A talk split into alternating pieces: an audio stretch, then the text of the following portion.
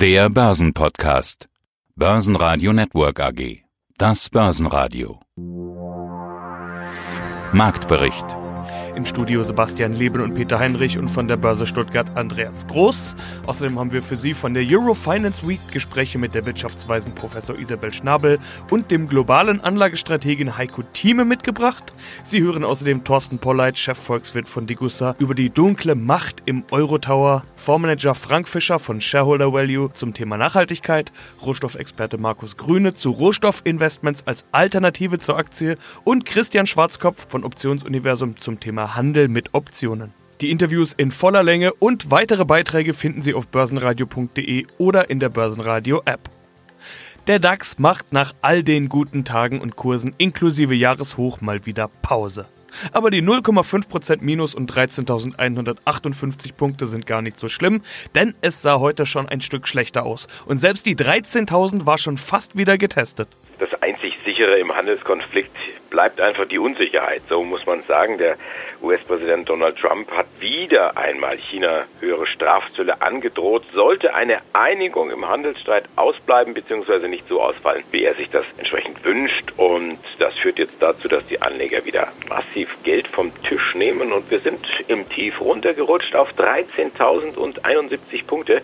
Also man könnte sagen, diese runden 13.000, die kommen doch irgendwo wieder näher. Und dann gibt es auch noch die USA, die sich sehr intensiv und eindeutig positionieren, klar zur Demokratiebewegung in Hongkong, was natürlich die Regierung in Peking entsprechend wieder verärgert und diesen Handelskonflikt zusätzlich verschärft. Also dieses Teilabkommen, es kommt nicht voran, es steht möglicherweise wieder irgendwo unter Druck und das alles vergällt den Anlegern den Risikoappetit.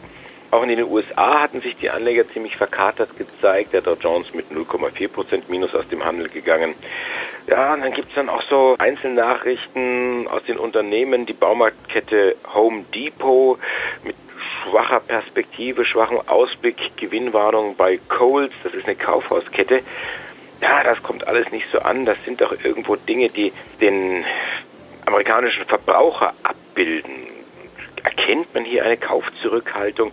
Erkennt man hier vielleicht auch irgendwo, dass der Immobilienmarkt in den USA schwächelt, wenn man nicht mehr zum Obi oder Hornbach der Amerikaner geht, also zu Home Depot? All das sind so Themen zusammengenommen, die dazu führen, dass die Anleger den Verkaufsknopf drücken. Daimler stehen heute so ein bisschen im Fokus, also eigentlich stehen alle Werte im Fokus, und zwar auf der roten Seite, aber Daimler ganz besonders, weil die Ratingagentur Standard Poor's genauer gesagt äh, überprüfen, wie es um die Bonität gestellt ist. S&P prüft nämlich, ob die Bonität von derzeit A herabgestuft wird. Sollte es so sein, wäre das natürlich wieder ein Kratzer am Lack oder ein Kratzer am Stern, könnte dann auch für Daimler bedeuten, dass es schwieriger möglicherweise wird oder teurer, sich am Markt mit Krediten zu versorgen. Also eine Nachricht nach der anderen, die nicht so ganz so gut ankommt und äh, ich glaube, wir haben noch ein paar mehr im Gepäck. Heiko Thieme, globaler Anlagestratege. Wir treffen uns heute mal wieder persönlich, freue ich mich jedes Mal. Diesmal in Frankfurt, Eurofinance Week, wie vor einem Jahr treffen wir uns wieder hier mit Ausblick auf die Stadt und mit den Themen, die eben auf der Eurofinance Week wichtig sind. Es geht um Banken, Banking, den Finanzsektor und ganz hochkarätige Prominenz ist wie immer auch vor Ort. Vor allen Dingen am ersten Tag mit der Eröffnungskonferenz wir waren beide dabei. Sie haben sich da auch danach noch mit einigen Hochkarätern, kann man ruhig so sagen, getroffen. Wie sind denn Ihre Eindrücke jetzt nach zwei Tagen Eurofinance Week? Sehr positiv. Es ist ja nun eine Traditionsveranstaltung. 22 Jahre äh, existiert es schon und mein früher Assistent Andreas Scholz, in der Zwischenzeit CEO von der Gruppe, nicht wahr, in der Ausgestaltung hier macht es. Ich bin immer begeistert, was hier gebracht wird und zwar an Variationen, an breitem Spektrum. Man bekommt einen sehr guten Eindruck über das, was sich in Deutschland und speziell im Finanzplatz Frankfurt abspielt und was überhaupt in der Finanzszene Europa und der Welt an Themen bei uns ankommen. Wir haben hier die führenden Politiker gehabt von Berlin aus dem Wirtschaftsministerium. Der Staatssekretär hat vorgetragen, was also Herr Scholz vorhat, welche Strategien hier veröffentlicht sind. Äh, dann haben wir Banker von den Privatbanken in Deutschland, einschließlich der Sparkassen und auch der Volksbanken sind hier vertreten, Bundesbank, die Gespräche auch mit der Europäischen Zentralbank. Das sind Highlights. Und am Freitag wird dann auch Frau Lagarde zum ersten Mal in der Öffentlichkeit sich quasi vorstellen im Fachkreise. Und da will ich natürlich auch mit von profitieren. In anderen Worten, es ist eine Woche, wo ich mit Frankfurt einmal die Finanzwelt kurz vor Jahresende oder der Weihnachtszeit alles mal genießen, aufnehmen kann. Und das wird dann auch noch nachschweben bei mir für etliche Monate und die Kontakte, Neukontakte, die man hier hat knüpfen können mit Universitätsvertretern dann auch. Das war schon interessant gerade die Kontakte sind interessant. Also ich, auch ich freue mich jedes Mal. Es gibt ja den einen oder anderen Vorstand beispielsweise, wie den CFO der Commerzbank, mit dem ich schon ganz häufig telefoniert habe, man sich aber nicht persönlich kennt. Gestern hatte ich die Gelegenheit, ihn persönlich kennenzulernen, beziehungsweise auch er mich. Dann bin ich auch mal ein Mensch sozusagen zur Stimme. Wen haben Sie getroffen? Mit wem hatten Sie das Vergnügen? Also verschiedenste Leute, auch den Aufsichtsratsvorsitzenden, ich war von der Deutschen Bank, ich war ein Achleitner, den ich schon auch schon seit Jahren kenne. Und da gibt's natürlich dann Gespräche, die bei mir fast ausschließlich oder mehrheitlich privat geführt werden. Da werde ich auch nie keine Zitate vornehmen. Aber ich kriege damit ein Wissen für mich, was auch entweder mich bestätigt in meinen Analysen. Denn man muss ja sehen, als Stratege ist man wie ein Schwamm. Ein Schwamm, der trocken ist, der ist äh, nicht sehr angenehm zum Anfühlen, nicht wahr? Der reißt die Haut auf. Aber ein Schwamm, der vollgesaugt ist mit Wasser, der kann abgeben wenn ich mir jetzt gerade mal anschaue, wie die DAX-Tabelle aussieht, dann ist es mal wieder eine andere Aktie, die ganz besonders im Fokus steht. Wobei die steht ja immer ganz besonders im Fokus. Natürlich Wirecard, die ständige Wirecard, unser Wirecard-Update eigentlich, kann man schon fast sagen. Was gibt's denn Neues? Rauf und runter in den vergangenen Tagen, Wochen, Monaten. Momentan verliert die Wirecard-Aktie zweieinhalb Prozent und ist damit Schlusslicht im DAX 118,25 Euro. Wie das Handelsblatt heute berichtet, hat die Singapur-Tochter von Wirecard keine testierte Jahresbilanz für 2017 vorgelegt. Und jetzt sagen die Anleger, um Gottes Willen, Tochter in Singapur, Geschäfte, da war doch was richtig. Da hatte die Financial Times immer wieder drüber geschrieben und gesagt, da läuft's nicht sauber, die haben da beschummelt, da haben sie Umsätze gebucht, die keine Umsätze sind. Ja, und Wirecard sagt, Moment einmal, wir haben jetzt da entsprechende Ermittlungen laufen und die Ermittlungsbehörden, mit denen arbeiten wir zusammen, denen haben wir Unterlagen zur Verfügung gestellt und diese Unterlagen, die fehlen uns jetzt, um die Bilanz entsprechend testieren zu lassen. Jetzt könnte man fragen, warum gibt es kein Teiltestat oder wieso kann man das nicht anders lösen? Wieso kann man solche Unterlagen nicht kopieren, bevor man sie den Ermittlungsbehörden weitergibt? Also viele Fragen, viel Unsicherheit, wenig Antworten und das führt dazu, dass der Daumen eben hier relativ deutlich gesenkt wird und die Wirecard Schlusslicht ist im DAX. Ja, mein Name ist Isabel Schnabel. Ich bin Professorin an der Universität Bonn und Mitglied im Sachverständigenrat zur Begutachtung der gesamtwirtschaftlichen Entwicklung und vielleicht sogar bald im EZB-Direktorium. Aber das soll gar nicht unser Thema hier sein. Wir treffen uns auf der Euro Finance Week.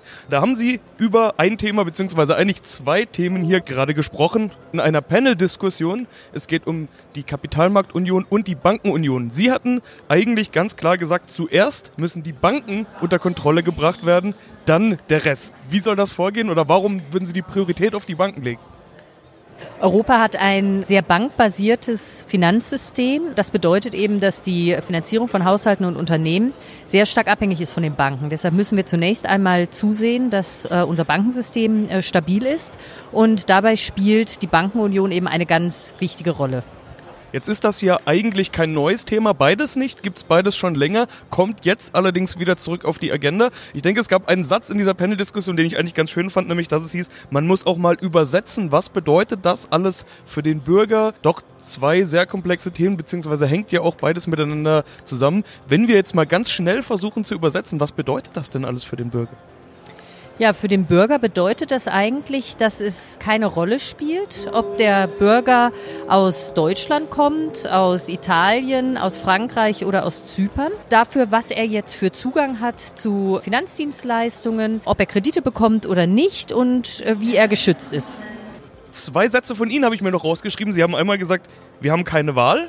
Also, dass kein Weg daran vorbeiführt. Und auf der anderen Seite haben sie aber auch dann gleich beruhigend gesagt, es wird aber auch keine Opfer geben. Wie ist das denn gemeint? Man kennt ja doch verschiedene Sorgen und wie ich schon gesagt habe, das Thema ist nicht neu. Da gab es ja die ein oder andere böse Schlagzeile schon zu dem Thema. Sie haben mir auf der anderen Seite jetzt auch ein bisschen beruhigt mit dem, es wird keine Opfer geben. Ja, also ich denke, die Bankenunion und die Kapitalmarktunion sind untrennbar verbunden mit dem Euro, mit dem gemeinsamen Währungsraum. Und wenn wir einen stabilen Währungsraum haben möchten, dann benötigen wir eben auch eine vervollständigte Bankenunion und eine Kapitalmarktunion. Ich glaube aber, dass äh, wir da tatsächlich nicht von Opfern reden müssen, sondern dass letztlich der äh, Währungsraum als Ganzes, das heißt Deutschland genauso wie Italien, Frankreich und Griechenland, davon profitieren können wenn wir nämlich ein stabiles äh, Finanzsystem haben, das eben auch Krisen besser überstehen kann. Dann haben wir noch jemanden da unten drin. Okay, alle DAX-Werte rot zum Zeitpunkt unseres Interviews, das kann man dir auch mal sagen. Aber auch da unten an den schlechteren Plätzen ist unter anderem auch die Lufthansa und auch da haben wir in letzter Zeit ja immer wieder Meldungen hin und her. Was gibt's hier Neues? Ja, man könnte sagen, die Verhandlungen mit der Flugbegleitergewerkschaft UFO, da kommt jetzt irgendwo Dynamik rein. Man versucht, die Claims abzustecken. Die Meldung ist eigentlich ziemlich ernüchternd. Man hatte sich ja geeinigt auf eine umfassende Schlichtung. Das ist ja im Tarifkonflikt, ist das ja ein Mittel, eine Maßnahme, sich irgendwo zu einigen, dem Schlichter, der sagt, ey Jungs, beruhigt euch mal und Mädels, jetzt, was haben wir denn, was für Positionen liegen denn auf dem Tisch und könntet ihr nicht ein bisschen euch da bewegen, wenn ihr euch dort bewegt? Das ist ja etwas, wo die Emotionen dann möglichst wenig hochkochen, eben wenn so ein Schlichter dann äh, dabei ist. Man hatte sich nach den beiden Streiktagen zuletzt in Frankfurt hatte man sich schnell darauf geeinigt, dass der Schlichter angerufen wird und jetzt dann auf einmal ist das Ganze wieder geplatzt. Die Lufthansa sagt, die UFO ist schuld, weil die sich nicht committet und sagt, jawohl, auch für die anderen Tochtergesellschaften wird es keinen Streik geben. Das ist ja noch so dieses Pfund, was die UFO hat. Es gibt ja noch Töchter und da wollen wir auch entsprechend irgendwo dann wuchern mit den Pfunden. Und wenn ihr nicht zieht, liebe Lufthansa, dann streiken wir dann eben bei der, keine Ahnung, bei der Eurowings oder bei der Austrian oder wie auch immer. Das kann man ja auch nochmal in den Hut werfen. Also da gab es keine Einigung. Jetzt ist die Schlichtung erstmal wieder zum Teufel und die Aktie rauscht abwärts 2%, 2,1%. Wir sind bei 17 Euro und 30. Aber wie gesagt, äh, viele Analysten sagen, naja, das ist jetzt so Verhandlungsgeplänkel. Die werden sich schon irgendwo einigen. Mein Name ist Thorsten Polleit. Ich bin der Chefvolkswirt der Degussa. In Ihrem Degussa Goldhandel Marktreport schreiben Sie auch von die dunkle Macht im Eurotower. Was ist denn die dunkle Macht im Eurotower?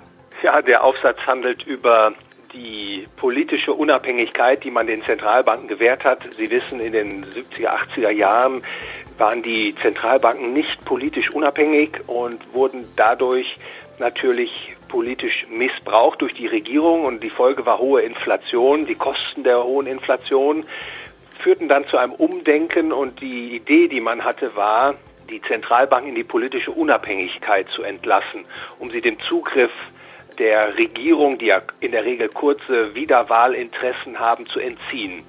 Mit Blick auf den Euroraum zeigt sich, dass die Europäische Zentralbank besonders politisch unabhängig ist, zumindest formal, und dadurch im Grunde gar nicht mehr kontrollierbar ist als supranationale Institution, durch die nationalen Regierungen bzw. die nationalen Bürger. Es gibt zwar Rechenschaftspflichten, also beispielsweise Anhörungen und Gedankenaustausch sind vorgesehen der EZB gegenüber den Ausschüssen des Europäischen Parlaments. Das Parlament kann auch schriftliche Fragen stellen an die EZB richten. Es gibt auch einen Jahresbericht der EZB, in der sie ihre Politik erklärt. Aber im Grunde kann die EZB schalten und walten, wie sie will. Und ich habe versucht, das zu problematisieren, gerade vor dem Hintergrund einer Null- und Negativzinspolitik, die ja großen Schaden verursacht für viele Sparer und Bürger im Euroraum. Ja, aber das sind ja eigentlich zwei Seiten, die man da diskutieren muss. Also auf der einen Seite die Frage, die Sie gestellt haben, wie politisch unabhängig ist der Europäische Zentralrat oder die Europäische Zentralbank? Und die andere Frage ist natürlich, ist damit die EZB unkontrollierbar? Und dann könnte man fragen, ist das gut oder schlecht? Schlecht natürlich, wenn man überhaupt keine Kontrolle ausüben kann, aber vielleicht auch gut, wenn die Politik keinen Einfluss nehmen kann. Ja, das ist ja die Grundidee gewesen, warum man diese politische Unabhängigkeit eingefordert hat und umgesetzt hat. Ich glaube allerdings, auch das greift zu kurz, hier gewissermaßen die beste Lösung zu erblicken. Denn die Geldpolitik ist eine Monopolinstitution. Und ein Monopol weckt natürlich immer Begehrlichkeiten bei Sonderinteressengruppen. Die versuchen natürlich dann die Monopolinstitution dazu zu bringen, eine Politik zu betreiben, die den eigenen Interessen im besonderen Maße dient. Und das lässt sich, glaube ich, hier im Euroraum auch erkennen, dass die Europäische Zentralbank zusehends eingespannt wird, nicht nur von, der, von den Interessen der Banken und der Finanzindustrie, sondern natürlich letztlich auch der Staaten selbst. Und dann haben wir noch einen Börsengang mit dabei. Alibaba. Wenn sich der ein oder andere fragt, Moment mal, über Alibaba-Aktien haben wir doch auch schon ein paar Mal gesprochen. Ja, richtig, aber meine Aussage ist trotzdem richtig. Wie kommt's? 2014 war Alibaba an die Börse gegangen und zwar in New York. Es war ein Börsengang der Superlative. Aktien für knapp 22 Milliarden Dollar sind seinerzeit verkauft worden und man kann sagen, es war nicht nur einer der größten Börsengänge, sondern er war auch durchaus erfolgreich. So erfolgreich, dass man gesagt hat, okay, pass auf, ähm, wir zapfen den Kapitalmarkt noch einmal an. Wir machen ein Zweitlisting, machen jetzt aber keine Kapitalerhöhung in New York, wo wir schon sind, sondern, und das ist sicherlich auch strategisch gar nicht so ungeschickt, Alibaba als chinesisches Internetkaufhaus geht jetzt nach Hongkong und dort an die Börse macht ein Zweitlisting. Die Aktionäre, die dort die Aktien dann abnehmen wollen, die kriegen einen kleinen Abschlag, so von ungefähr zwei Prozent. Ja, aber immerhin könnten da noch knapp 13 Milliarden Dollar dann zusammenkommen und damit ist das auch jetzt vielleicht nicht der Giga-Börsengang, aber schon ein Börsengang, der es durchaus in sich hat. Und wenn wir schon über Börsengänge sprechen, naja, jetzt nicht ein Unternehmen, was gerade dabei ist, aber zumindest in den S-DAX aufgerückt ist, nämlich Dermafarm. S-DAX Neuling hat hier Quartalszahlen vorgelegt, sind bei den Anlegern gut angekommen. Die Papiere sind hier zunächst einmal um knapp 2% gestiegen im frühen Handel. Jetzt ist es noch 1%. Der Ammerfarm kosten 35,80 Euro. Mein Name ist Frank Fischer von der Shareholder Value Management AG aus Frankfurt. Ich verantworte den Frankfurter Aktienfonds für Stiftung, den Frankfurter Stiftungsfonds, den Value Focus Fund und die Shareholder Value Beteiligung AG. Wie nachhaltig arbeiten Sie mit Ihrem Fonds? Also warum frage ich das? Ich habe gesehen, Sie werden gerade ausgezeichnet mit einem Award. Was ist das für ein Award? Wir sind mit dem Nachhaltigkeitsthema durch die Firma FNG ähm, ein, ein Siegel, mit dem wir jetzt ausgezeichnet werden. Wir haben uns diesen Prozess gestellt, wo wir ja quasi auf Herz und Nieren geprüft werden, was wir alles machen. Wir sind ja auch deutlich im Bereich Governance unterwegs, wo wir uns engagieren. Wir plädieren ja immer für gute Kapitalallokation, Aktienrückkäufe finden wir sehr gut. Und wenn mal was nicht in der Firma läuft, dann scheuen wir uns auch nicht davor, äh, scheuen wir nicht davor zurück, das auch zu thematisieren und zu sagen, wie wäre es dann vielleicht mit einem neuen Aufsichtsrat ähm, und dass wir einfach wissen, dass diese Firmen gut geführt werden. Aber am liebsten gehen wir natürlich in diese Eigentümer- und familiengeführten Firmen rein, wo es von sich aus gut läuft. Und ähm, so setzen wir das Thema Nachhaltigkeit schon seit langem um haben aber jetzt eben ein neues Siegel, was uns gerade verliehen wird. Und bei WashTech, um nochmal auf das Thema zurückzukommen, ist es halt so, dass bei einer Autowäsche fallen so um die 400 Liter Wasser an und das kann man eben sehr weitgehend recyceln, wie auch die Waschchemie, die dort eingesetzt wird. Das ist halt was ganz anderes, wenn ich Handwäsche mache und dort dann diese 400 Liter in den Kanal laufen oder in die Natur, in die Landschaft ähm, und die Chemie eben auch nicht so abgebaut wird. Und in China ist es so, dass mittlerweile Umweltbewusstsein immer stärker in den Fokus rückt, weil einfach so viel Raubbau in der Natur passiert ist. Und obwohl der Preis für die Handwäsche dort durchaus wettbewerbsfähig ist, hier sind dann die Gesamtkosten, die eben das unter den Umweltgesichtspunkten sehe, und auch die Fläche, die benötigt wird. Da kann ich mit so einer Portalanlage doch glänzen in den Innenstädten, sodass selbst solche Regionen mittlerweile eine Chance haben, zum Wachstum beizutragen. Und natürlich auch Regionen, wo man in der Vergangenheit nicht so stark war. Dort ist die USA zum Beispiel. Da ist noch ein sehr kleiner Marktanteil bei der WashTech zu konstatieren. Die bieten Chancen in Zukunft, sich deutlich auszuweiten, weil dort mit der neuen Innovation die Erwartungen am Markt für die Wäsche voll getroffen werden können und die Flexibilität, diese Anlagen so aufzubauen, dass man halt nicht nur eine Bürstenwäsche, wie das bei uns hier ist, die Amis machen es sehr stark eben mit Druckwäsche. Dort wird eben mit Wasserdruck gearbeitet und die neue Anlage, die kann halt beides so kombinieren, dass das auch den amerikanischen Erwartungen entspricht. Guten Tag, Herr Leben. Mein Name ist Markus Grüne von Markus Grüne Research. Das ist meine kleine Research-Boutique, sag ich mal, mit der Publikation Pipeline, das globale Rohstoffjournal, die sich ja, mit den internationalen Rohstoffmärkten befasst in seiner ganzen Länge und Breite. Die Aktie ist alternativlos. Den Satz habe ich in den letzten Jahren viele hunderte Male gehört, auch schon einige Male überprüft. Viele Interviewpartner würden den Satz sofort unterschreiben. Sie ja. vermutlich nicht, denn Sie befassen sich ja mit dem Thema Rohstoffen, sind Rohstoffhändler, Rohstoffanalyst. Sind Rohstoffe denn aus Ihrer Sicht eine Alternative zum Aktienmarkt? Und das füge ich gleich noch an, auch für den Privatanleger? Ja, in der Tat, das sind sie natürlich. Also Aktien haben selbstverständlich ihre Berechtigung und mit Blick auf die Entwicklung der Aktienmärkte der vergangenen Zeit kann das sicherlich auch jeder unterschreiben. Dennoch sind Rohstoffe selbstverständlich auch interessant. Sie führen zwar ein Schattendasein im Anlageinteresse, das muss man so sagen. Dabei betreffen sie uns ja praktisch unmittelbar. Also aus meiner Sicht sind Rohstoffe etwas sehr Greifbares. Sie müssen gefördert werden, gelagert werden, verteilt werden. Jemand produziert etwas Neues damit und insofern liegen sie mir fast näher als die Aktie und sind eben weniger exotisch. Für mich zumindest. Und ich hoffe, da so ein bisschen den Privatanleger auch ja, dafür zu sensibilisieren und das Interesse für ihn zu wecken und ihm da diese Bedeutung auch deutlich zu machen. Aber Denken Sie die stattfindenden gesellschaftlichen, politischen Umbrüche der Zeit, Klimawandel, Bevölkerungswachstum, zunehmende geopolitische Risiken, all dies wirkt sich eben unmittelbar auch auf die Rohstoffe aus. Wann kauft man denn Rohstoffe? Also klassisch würde ich ja jetzt sagen, in der Spätphase des Aufschwungs oder des Bullenmarktes laufen Rohstoffe noch eine Weile gut. Das ist ja das, was man üblicherweise so sagt. Da werden wir ja jetzt. Also ist jetzt gerade Rohstoffzeit? Das ist eine sehr pauschale Antwort oder Aussage. Das kann man so ganz allgemein, glaube ich, nicht sagen. Also Sie haben recht, ja, in der Spätphase des Zyklus, das sehe ich auch. Und ähm, ich sehe auch erhebliche Risiken auf der Aktienseite. Und da sind Rohstoffe wie Edelmetalle natürlich jetzt als Versicherung, sage ich mal, sehr, sehr interessant. Andere wie Öl, wie Kupfer sind in diesem Moment vielleicht nicht ganz so sinnvoll, da sie eben von einem Abschwung dann eben auch entsprechend negativ beeinflusst. Guten Tag, mein Name ist Christian Schwarzkopf und ich bin Mitinhaber und Coaching bei äh, Optionsuniversum. Das ist eine Plattform für Leute, die den Handel mit Optionen lernen möchten.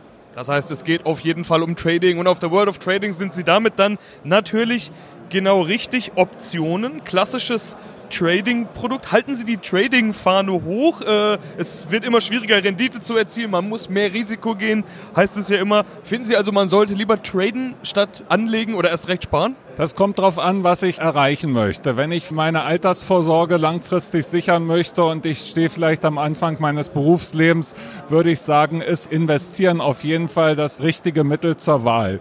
Aber wenn ich eine ordentliche Rendite, ich habe schon ein bisschen Kapital angespart, sagen wir mal, und ich möchte eine ordentliche Rendite auf mein Kapital bekommen und habe auch die Zeit und die Lust, mich um mein Geld ein bisschen eigenverantwortlich zu kümmern, dann sollte ich mich mit dem Thema Trading beschäftigen. Und ich behaupte mal, jeder, der das tut, der kommt früher oder später auch zum Thema Optionen. Und ich finde, das hat einige Vorteile gegenüber anderen Trading-Strategien und deshalb habe ich mich für dieses Gebiet entschieden.